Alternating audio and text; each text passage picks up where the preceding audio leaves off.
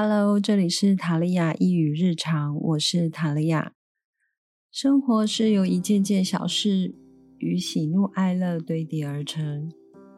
我希望透过塔利亚一语日常，让在生活中感到疼痛或是疲惫的你，在生活中感到百忙一场的你，可以在这里感受到日常里的光，温暖过你最冷的瞬间。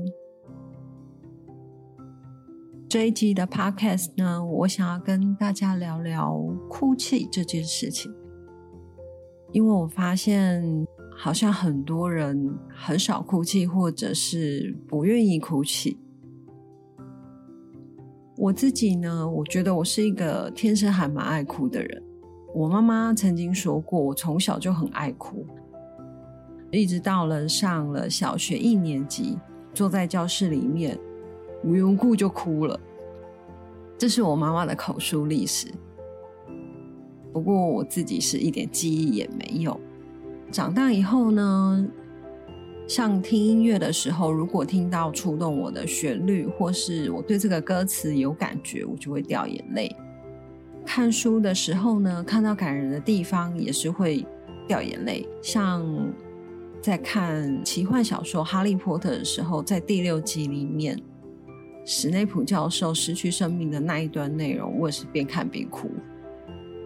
其他看剧啊、看电影的时候更不用说了。如果是剧情的关系，或者是那个剧情可能跟我自己的生活经验有一些重叠，或是演员演的好，那那个情绪有带动到我的话，通常我是会掉泪，所以我都需要带面纸进去电影院，让我自己流泪的时候可以使用。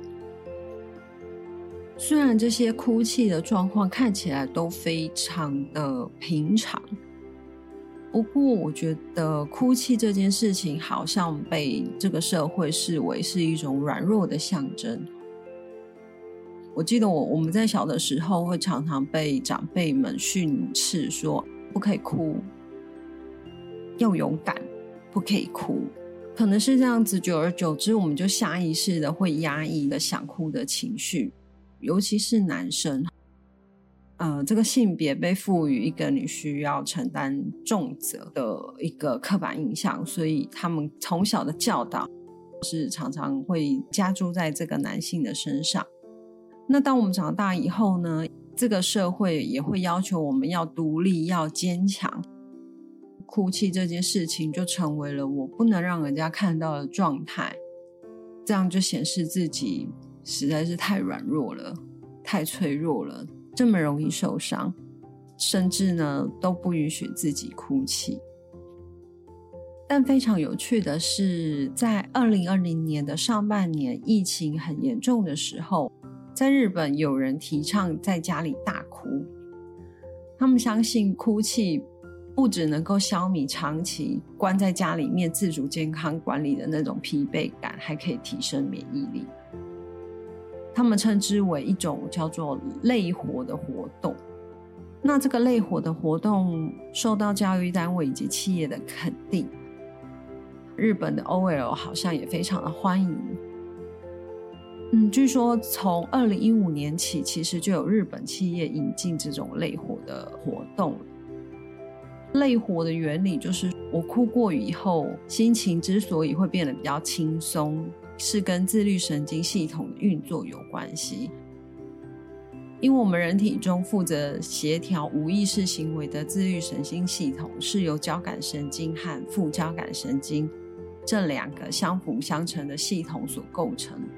那交感神经呢，负责应付紧急的状况，所以我们人很比较容易处于紧绷备战的状态。而副交感神经呢，则负责分泌泪液，加速肠胃的蠕动，使人放松等等。而当人们醒着的时候啊，一般来说都是交由交感神经去主宰。当累积了过多的压力，就会造成交感神经过度的活跃，而使我们长期处在紧张的状态上。如果这个时候借由哭泣来唤醒副交感神经，那身体也会获得放松，很舒压。这个是类活活动它们的原理。那在新闻网站 a s h e l One 曾经发出了一篇研究说，当我们流眼泪的时候呢，体内的植醇激素，这个就称为压力荷尔蒙，这个压力荷尔蒙呢会被释放，然后呢脂肪也会跟着流失。而这项研究的结果也得到了著名的生物化学家威廉·弗雷的支持。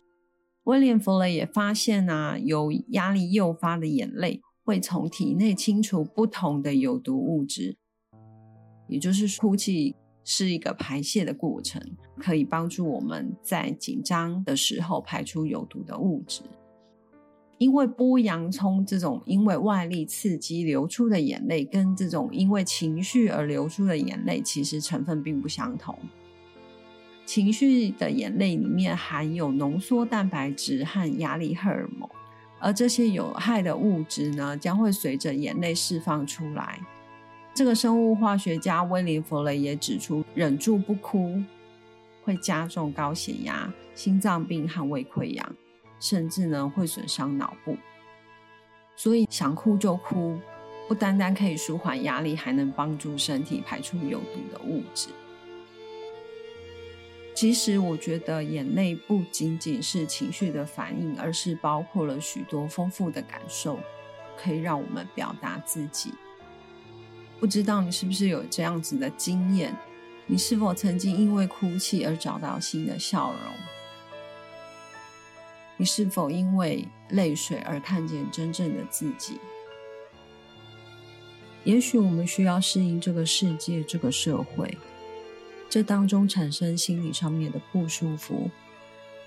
可是这些心理上面的不舒服，可能没有一个非常好的出口。而当我们愿意哭泣流泪，就好像把这些情绪装进了这一颗颗的眼泪里面。然后慢慢的、慢慢的从我们的身体流泻出来，让这些情绪得以抒发。而还有因为感动而流下的眼泪，他们会在心里面成为一张照片。虽然时间过去了，但是我们还是会记得那个时候的感动。那是一份在心里面的珍藏。我相信每一次哭泣的时候都是值得纪念的时刻，不管因为什么样的原因而使你自己哭泣，因为哭泣并不代表，呃，你是脆弱的。有时候我们会因为这些眼泪和哭泣而得以成长。假以时日，当我们回过头来去看那个片段的时候，就会发现，我会谢谢那些曾经哭过的自己。在我自己的情感经验里面，是有这样子的感受的。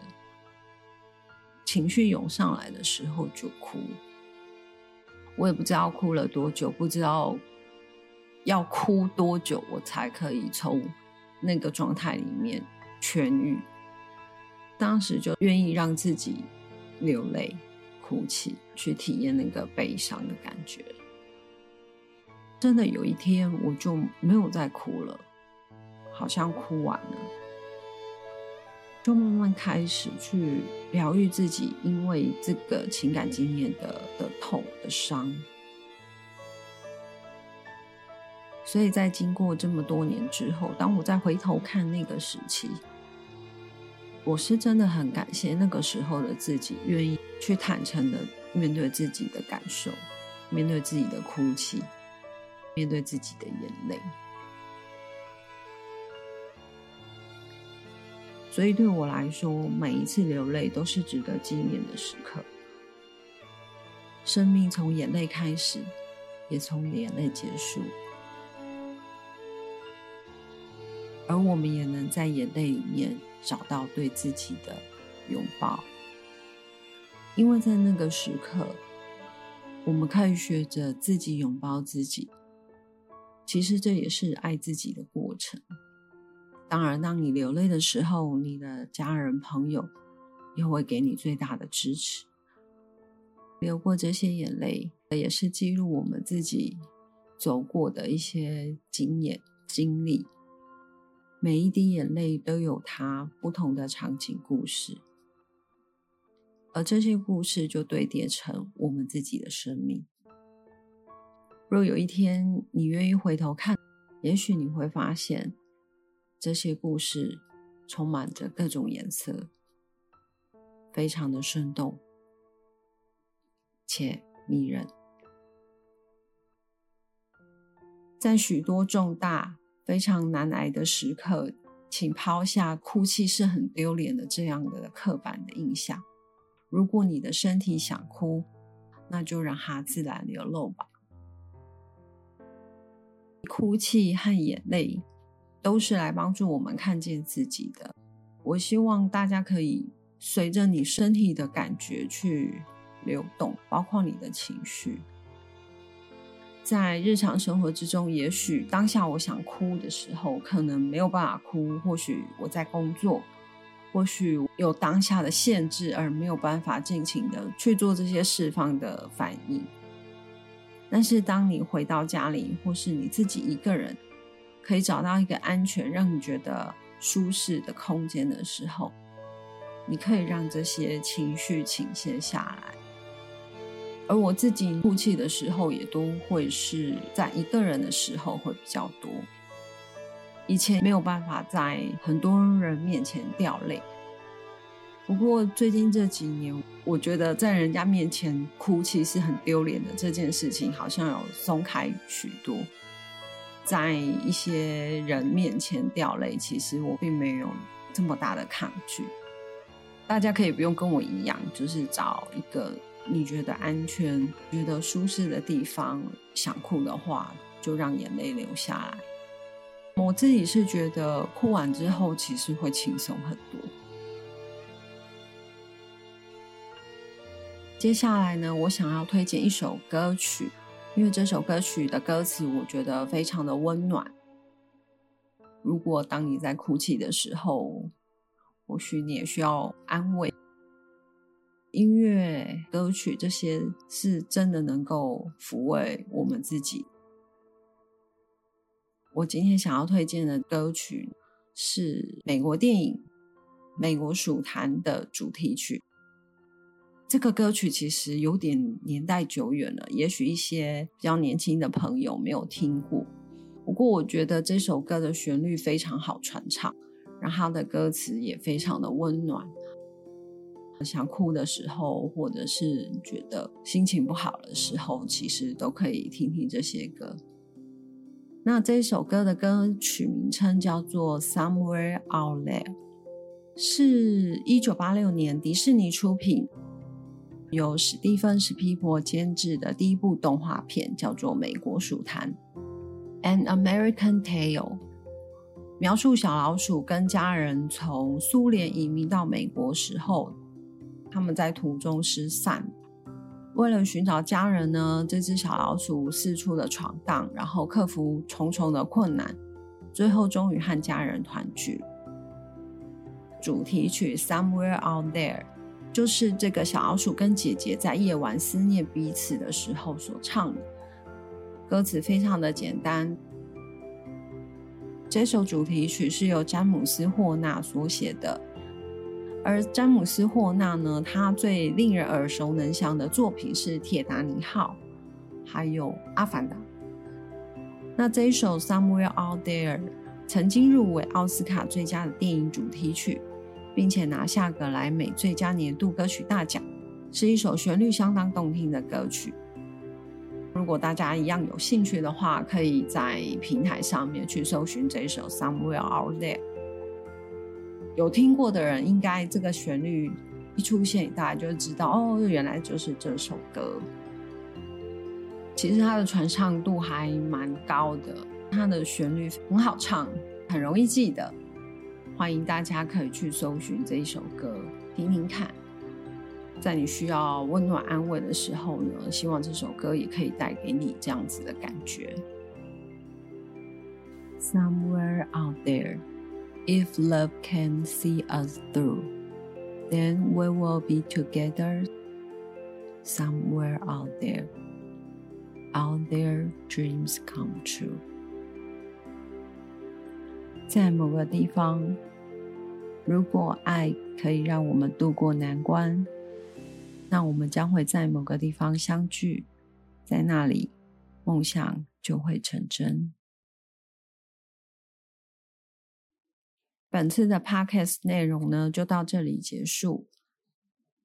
如果你有任何的感想，都可以留言给我。也希望你给我的 podcast 评论。再次感谢你的聆听，感恩你的存在。我是塔利亚。